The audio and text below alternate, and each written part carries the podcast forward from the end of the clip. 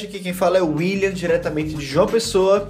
E hoje estamos gravando o primeiro episódio de 2017. Eu espero que 2017 seja um ano de muitas realizações aqui é, no Levercast.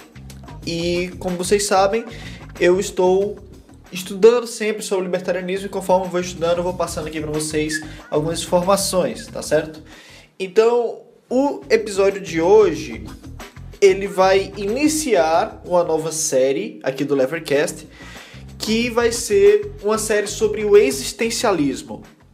Para ser mais específico, vai ser sobre o livro O Existencialista de Livre Mercado, do autor William Irving.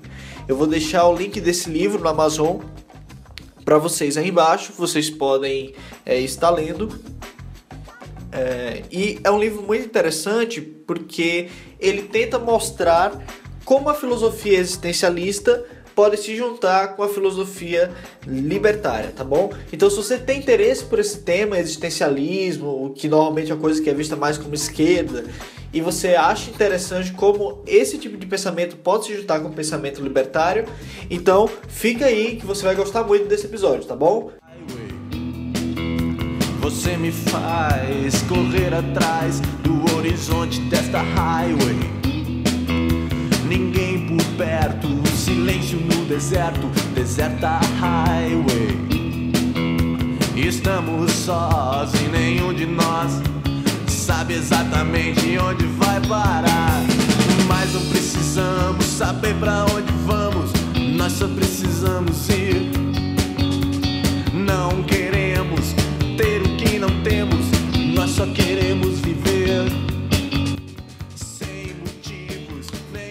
Então, muitas pessoas costumam pensar né, que o existencialismo é a filosofia de esquerda e que o existencialismo e o livre mercado eles não costumam se unir.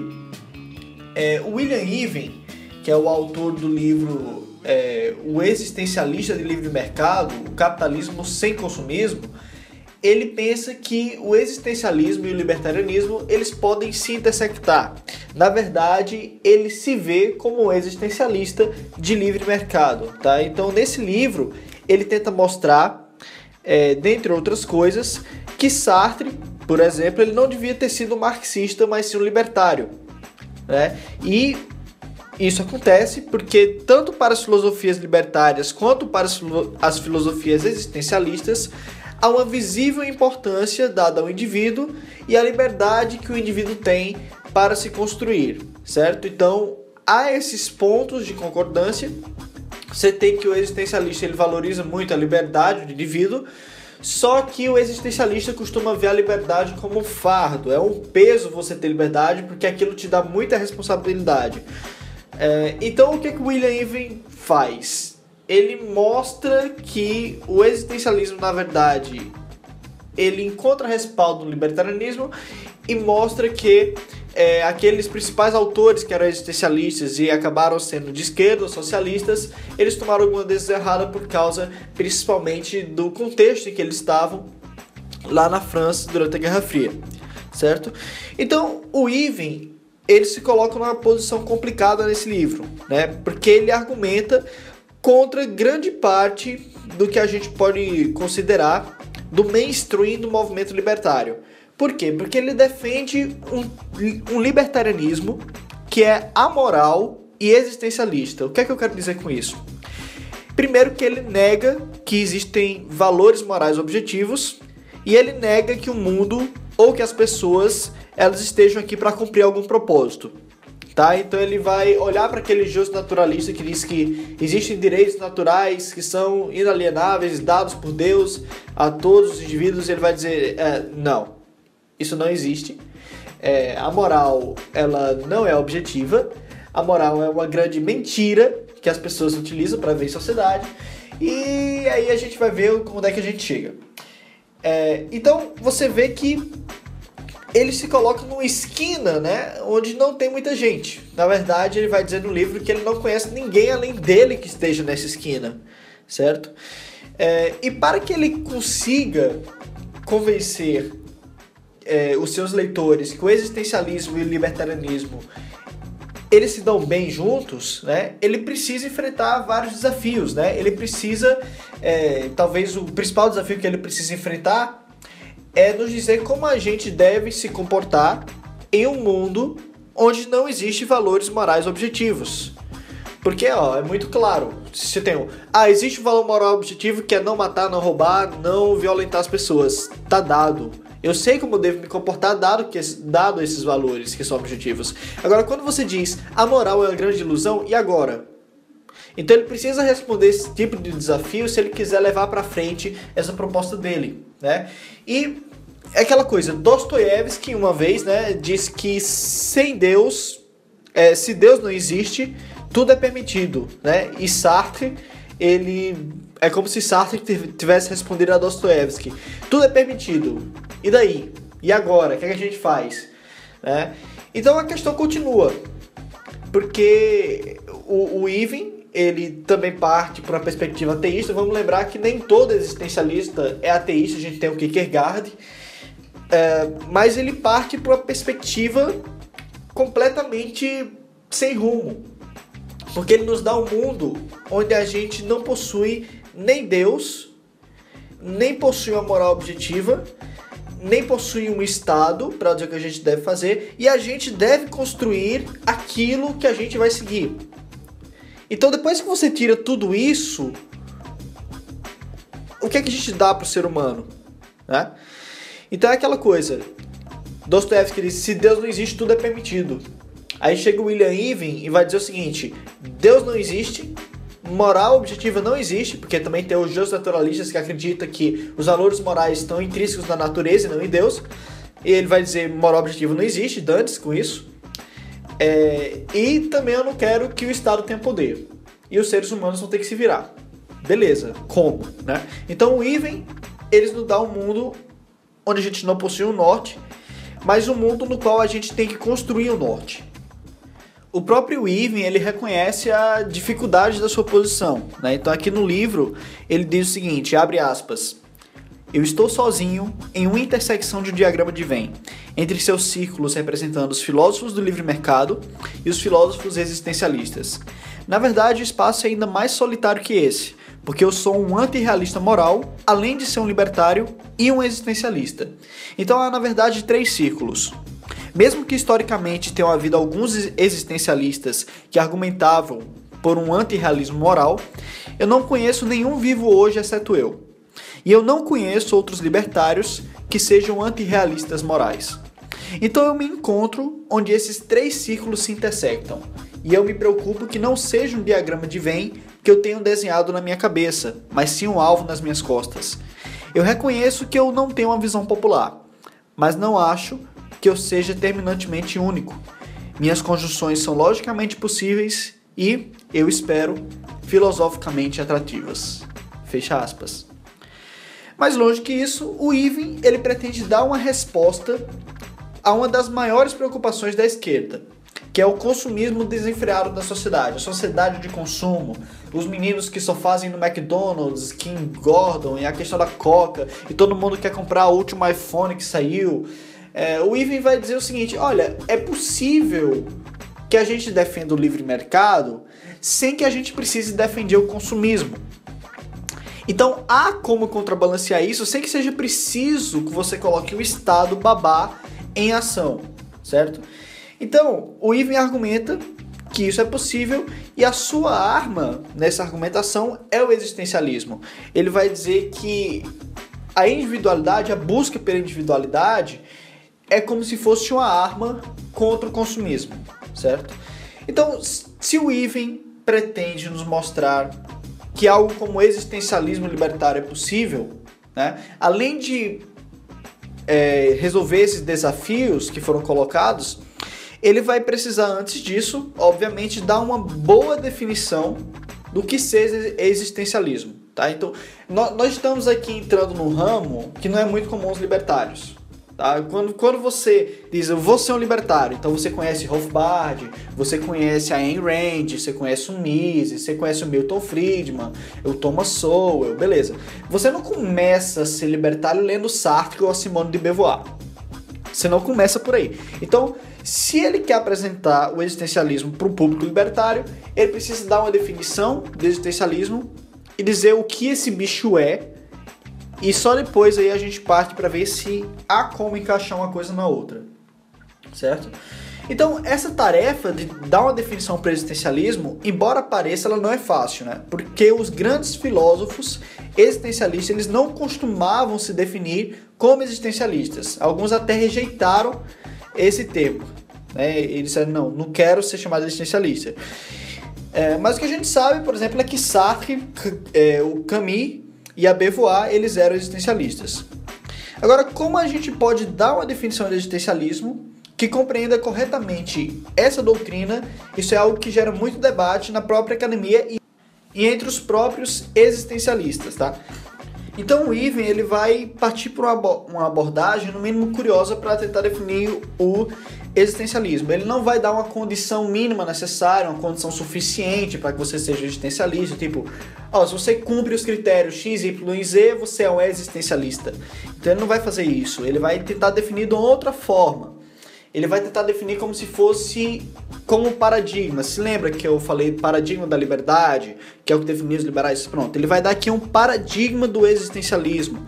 Então ele vai pegar as principais características que ele observa nos existencialistas, juntar tudo na definição e não necessariamente que ele esteja estabelecendo uma condição necessária mínima, mas que ele está tentando na definição é, passar para o público de forma resumida, como os existencialistas encaram o mundo, como eles percebem o mundo, qual é o paradigma existencialista, certo? Então, a definição que ele dá do existencialismo é a seguinte: abre aspas.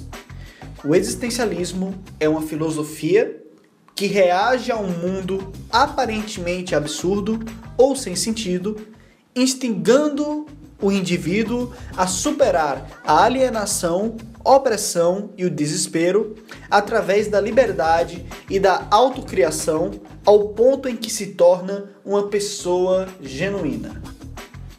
Vou repetir, abre aspas. O existencialismo é uma filosofia que reage ao mundo aparentemente absurdo ou sem sentido instigando o indivíduo a superar a alienação, a opressão e o desespero através da liberdade e da autocriação ao ponto em que se torna uma pessoa genuína. Ok, agora para entender essa definição, a gente precisa entrar na mente do existencialista e descobrir o que significa cada uma dessas palavrinhas que a gente acabou de dizer aqui. A gente precisa, precisa entender o que o, o que o existencialista quer dizer com absurdo, com indivíduo, com desespero, com liberdade, com autocriação. Por quê? Porque a gente aqui está entrando em um território que a gente não tem muito conhecimento certo? Então, para que a gente faça uma leitura adequada do que o Ivan quer nos passar com essa definição, a gente precisa fazer uma hermenêutica apurada. A gente não é só a gente ler com o que a gente entende sobre essas palavras. A gente tem que ler tentando imaginar o que o Ivan e o que os existencialistas pensam quando eles pronunciam essas palavras ou quando eles dão uma definição desse tipo, tá? Então, bora começar. É, para o existencialista, o absurdo o que é o absurdo para o existencialista?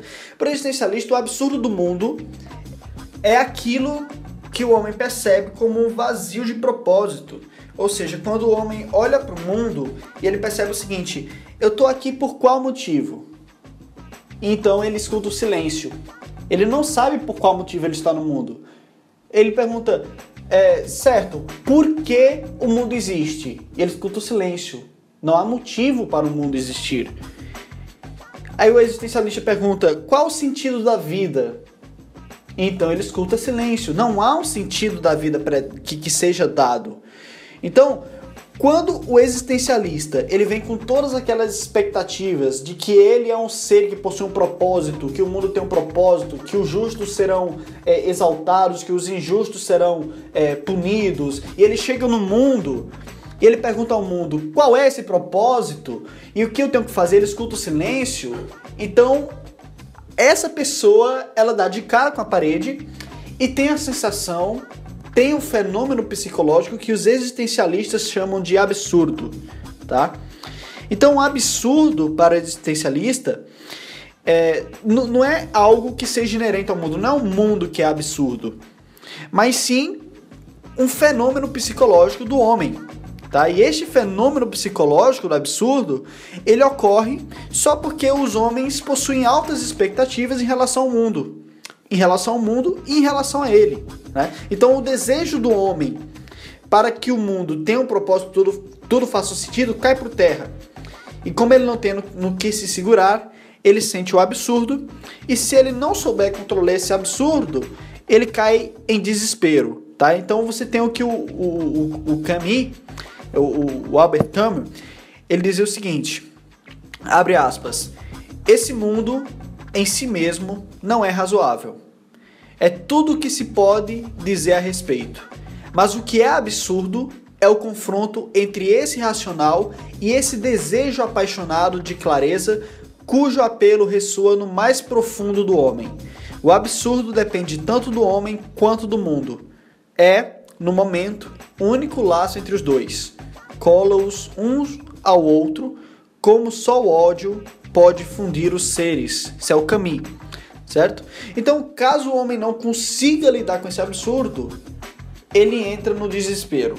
E o desespero é o que o Hubert Dreyfus, que é um outro existencialista, ele define como abre aspas, o sentimento de que a vida não está mais funcionando bem para você e, dada a pessoa que você é, é impossível que as coisas funcionem bem para você.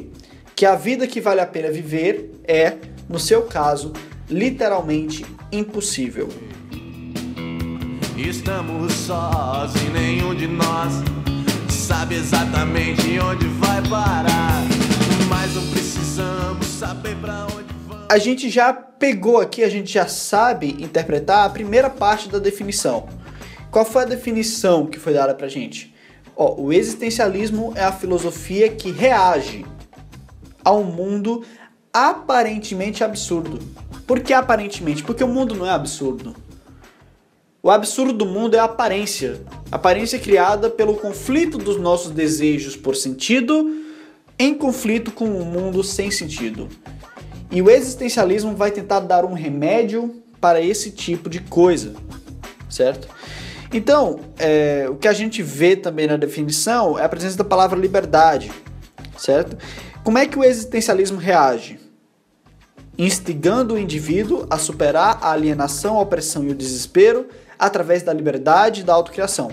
O que os existencialistas querem dizer com liberdade não é o mesmo que os libertários querem dizer com isso. Tá? Então a liberdade para o existencialista ela é uma liberdade ontológica. E é uma liberdade ainda mais abrangente do que a liberdade que os libertários e liberais entendem. Porque a liberdade do existencialista ela vai existir independentemente das condições externas ao ser humano. Então, para o existencialista, a pessoa que está no estado mais livre do mundo, ela é tão livre quanto a pessoa que está no estado mais autoritário do mundo. A pessoa que vive na Suécia, ela é tão livre quanto a pessoa que vive na Coreia do Norte. Sem brincadeira, certo? E por quê? É preciso. Eles não são loucos, os existencialistas. Na verdade, é porque eles dividem a liberdade em dois tipos: a liberdade ontológica e a liberdade prática, tá? Então, a liberdade no existencialismo ela é aquela liberdade que você tem para definir o que você quer fazer da sua vida e como o mundo exterior te afeta. Certo? Isso é uma coisa que a gente vai trabalhar mais a fundo nos próximos episódios, certo? Mas é o, é como diria o Sartre, é, abre aspas. O ambiente pode agir no sujeito apenas na exata extensão em que ele o compreende. Isto é, o transforma em situação, certo? Então, o que o existencialista vai dizer é que, muito embora é, seja possível que o ser humano possua uma liberdade, uma liberdade prática limitada, ele ainda é livre para tomar suas decisões, livre para tentar, livre para querer, certo? Então, é, o existencialismo ele usa dessa liberdade, dessa noção que o homem é livre para reagir ao absurdo, certo? Agora, de que forma? Tudo bem, eu tenho a liberdade, isso é um meio para eu reagir a esse absurdo do mundo, mas de que forma eu utilizo essa liberdade para chegar lá, certo? Então, ele, é, o existencialismo ele vai tentar utilizar a construção, a autocriação, tá aí a outra parte da definição do existencialismo, da liberdade da autocriação, certo? Ele não busca fazer isso, fazer essa superação do absurdo, instigando as pessoas a se juntarem em grupos ou a se conformar com esse absurdo, tá? Eles vão tentar fazer isso através de um fortalecimento do indivíduo, que deve criar seu próprio caminho em rumo à autenticidade. Então, o que muitas pessoas poderiam pensar é o seguinte: olha, é, nós estamos aqui, descobrimos que o mundo não faz sentido, a gente queria que fizesse, infelizmente não faz, então o que, é que a gente vai fazer? A gente vai se unir no grupinho e a gente vai fingir que esse mundo tem sentido. Então, não, não é isso que o existencialista diria para você fazer. Ou então ele é, dizer o seguinte: é, o mundo não faz sentido e a gente vai se conformar com isso, a gente vai ficar, vai ficar aqui parado, a gente vai fazer nada, porque o mundo não faz sentido mesmo, então não faz sentido eu fazer nada. O existencialismo, o existencialista também não iria aconselhar você a fazer esse tipo de coisa. É, uma outra coisa interessante também do existencialismo, e que a gente viu na definição, é que ele não só busca superar esse desespero do absurdo, mas ele também busca superar a alienação e a opressão. O que é alienação e opressão? É um tipo diferente de absurdo, na verdade. É quando você imagina que é, as coisas vão ser justas para você e acaba que as coisas acabam não sendo justas. Ou então, o, o que seria um outro tipo de opressão é, que o existencialista encararia? Quando as pessoas tentam forçar em você uma determinada personalidade que elas moldaram. Isso é um determinado tipo de opressão também, certo? Então, o que é que o existencialismo diz? O Iven, ele diz o seguinte, abre aspas, o existencialismo fala para o indivíduo ao invés do grupo. Lidar com o absurdo e a falta de sentido é um esforço individual. O indivíduo busca superar a alienação, o senso de ser o outro, de ser excluído, de não estar em casa, e a resposta existencialista para a alienação não é se juntar a um grupo, mas sim criar-se a si mesmo. O indivíduo busca superar a opressão, o sentimento que outros estão colocando para baixo e o controlando.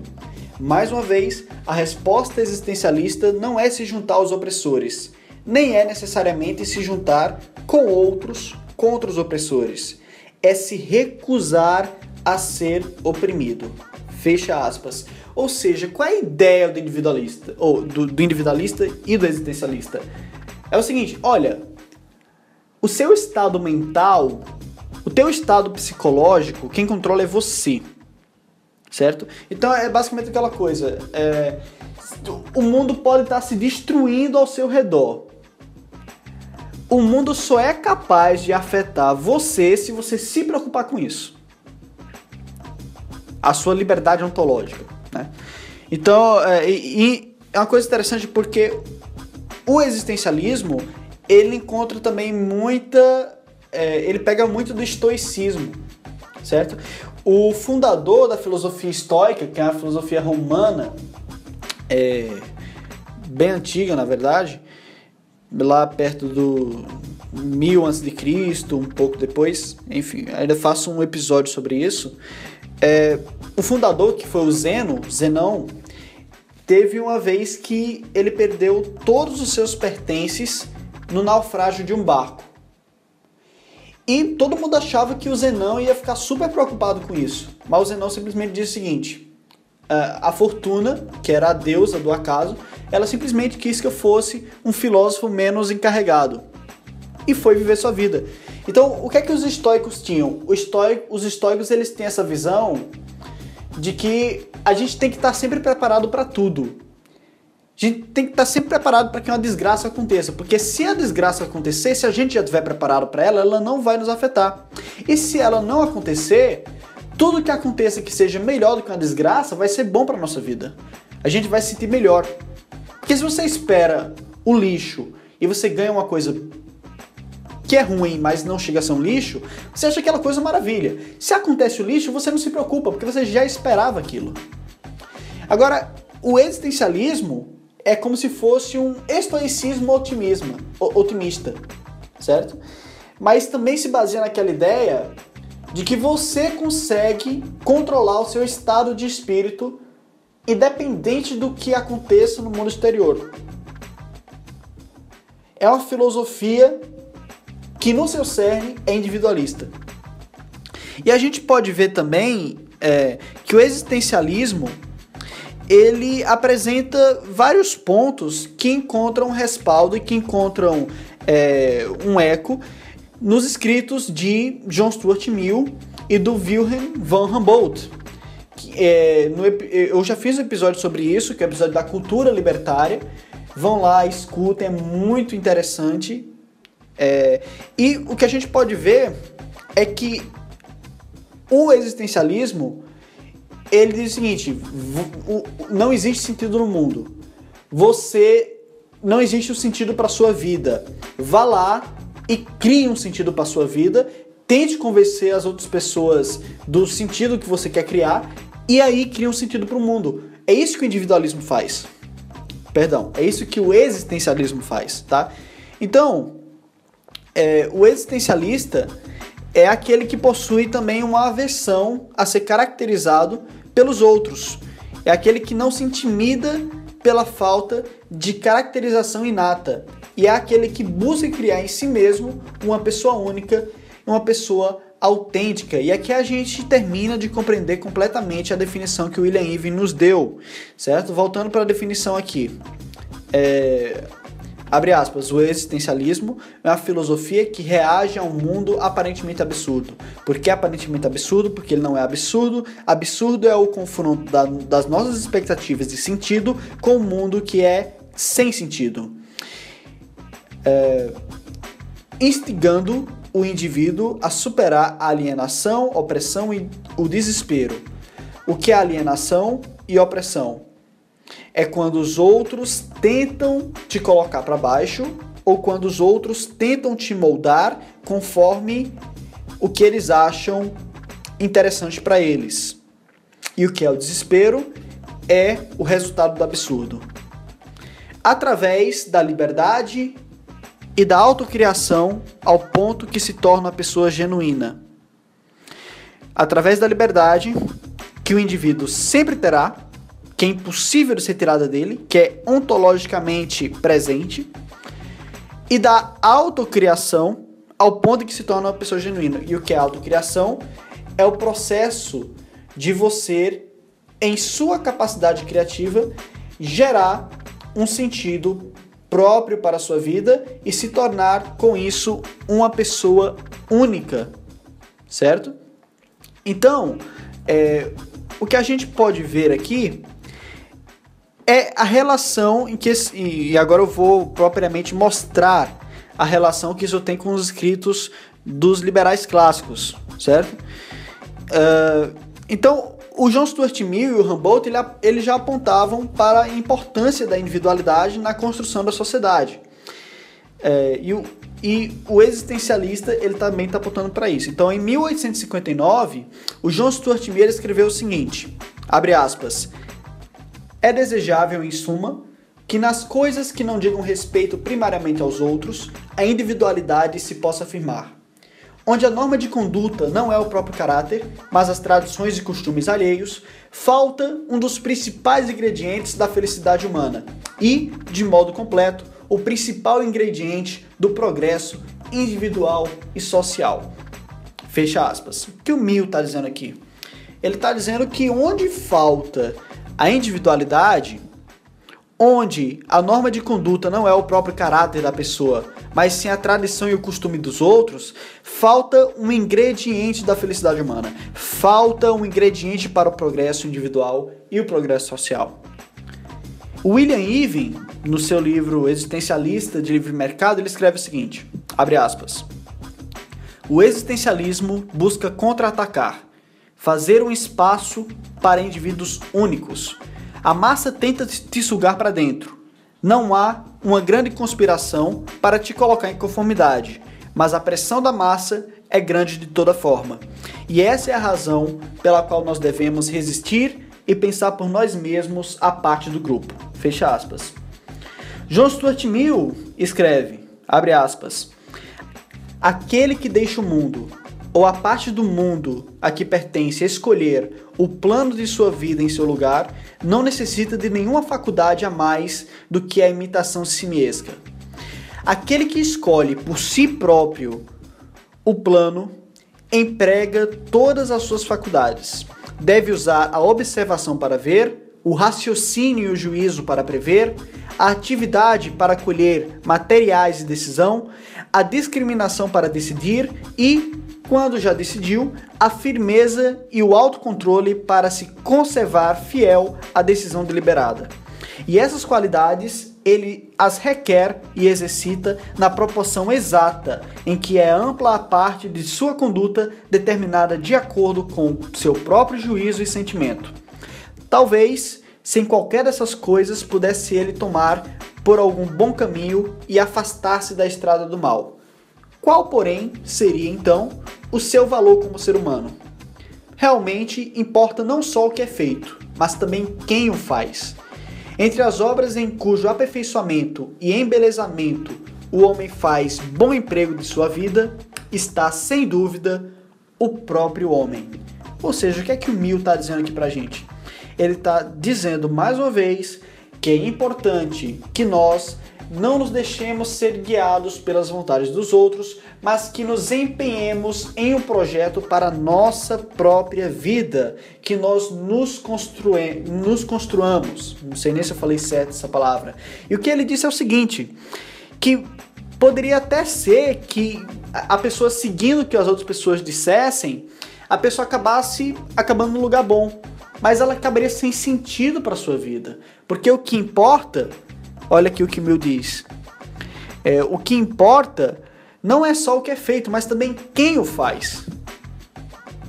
Agora vamos para William Even sobre o existencialismo. William Even ele diz o seguinte, abre aspas: A chave para a superação é a liberdade e a autocriação. Eu não preciso ser quem eu era ou o que outros disseram que eu era. Ao invés, eu preciso ser uma pessoa genuína, o que os existencialistas chamam de autêntica. Isto quer dizer alguém que toma responsabilidade por suas próprias ações livres e que criam a si mesmos. Fecha aspas. Bom, embora seja improvável que o John Stuart Mill ele pudesse ser o que a gente conhece hoje como um existencialista, uh, a gente é interessante ver como a filosofia do individualismo e a filosofia existencialista se intersectam, né? E principalmente nesse ponto é, em que se fala da, da ideia de você construir a si mesmo e da ideia de responsabilidade que a gente tem é, com, com, com, nós mesmos, né? Então, é muito interessante tudo isso que foi passado até aqui e tal. É, realmente há alguns pontos em comum entre o existencialismo e o individualismo, mas para a gente ser minimamente convencido de que o existencialismo consegue ser uma boa filosofia, a gente precisa que o Even responda algumas questões mais complicadas do que isso. Por exemplo, o livre-arbítrio. A gente sabe que o livre-arbítrio é uma parte fundamental tanto para o existencialismo quanto para o libertarianismo. Certo? A gente sabe disso. E para muitos libertários, os justos naturalistas, por exemplo, isso é dado por Deus. É, agora, para os libertários, tudo bem, já assumiram que era Deus, que seja Deus. Mas se você assume uma perspectiva ateia, como o Ivan está propondo, então é realmente uma casca de banana. Por quê? Porque a gente sabe hoje que o livre-arbítrio ele é uma questão em aberto não só para a filosofia, que desde Demócrito essa noção que o mundo é apenas um determinismo mecanicista, onde é, se a gente pudesse calcular é, a velocidade de todos os átomos do universo, conseguiríamos prever o passado, presente e o futuro. Né? Além desse problema que está na filosofia desde Demócrito, no episódio de Epicuro, eu falei que Epicuro foi contra isso, mas está há muito tempo na filosofia. também na ciência há essa, há essa questão em aberto em relação à filosofia. Porque descobertas recentes no campo da neurociência vêm apontando que não existe é, alguma coisa, algo como a gente conhece comumente como livre-arbítrio. É, talvez o experimento mais famoso seja o experimento de Libet, e um dos caras que mais advogam por essa visão seja o Sam Harris, tá? É, agora, pode ser questionado, pode ter um debate se o experimento realmente deu certo ou não. É, você tem vários filósofos que assumem que o experimento deu certo, mas partem para conclusões diferentes. É, de toda forma, não se nega que há um debate em relação a isso e que é uma questão em aberta. Tá? Então, como a gente pode ter a presunção, a presunção de querer criar a nós mesmos em um mundo que é determinista? Um outro ponto que é importante que o Ivan deve responder é o caráter pouco científico da ideia de que nós não nascemos com nenhuma predisposição, nascemos com nenhuma essência. Porque como a gente sabe, os seres humanos eles herdam diversas características genéticas e algumas pessoas podem sim nascer com a maior tendência a se darem bem em determinadas áreas do que outras, certo? Então, como fica o legado é, evolucionista? Como fica a questão da biologia evolutiva quando você assume que o ser humano é uma tábula rasa? Certamente não é. Então, é, o Ivan, na verdade, ele vai tentar responder esses e outros desafios e eu vou acompanhar as respostas que ele vai dar a esses problemas nos próximos episódios, tá bom? Então é isso aí, galera. Muito obrigado por ter escutado até aqui. E se você gostou desse episódio, não esquece de compartilhar, daquela curtida. Se você realmente gostou, você pode estar contribuindo aí pro Levercast através da conta bancária ou através da conta Bitcoin, tá bom? Então é isso aí, galera. Muito obrigado. O episódio hoje durou mais um pouquinho do que eu esperado, né? É, 36 tá na média, né? Mas tá bom. Muito obrigado aí por ter escutado. Até a próxima. Você me faz correr atrás do horizonte desta highway. Ninguém por perto, silêncio no deserto, deserta highway. Estamos sós e nenhum de nós sabe exatamente onde vai parar mas não precisamos saber para onde vamos, nós só precisamos ir. Não queremos ter o que não temos, nós só queremos viver.